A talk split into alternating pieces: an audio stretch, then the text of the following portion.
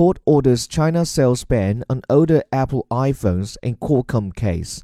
A Chinese court has ordered a ban on the sale of several older Apple Inc. iPhone models in China for violating two patents of chipmaker Qualcomm Inc., although Apple said all of its phone models remain on sale in the mainland.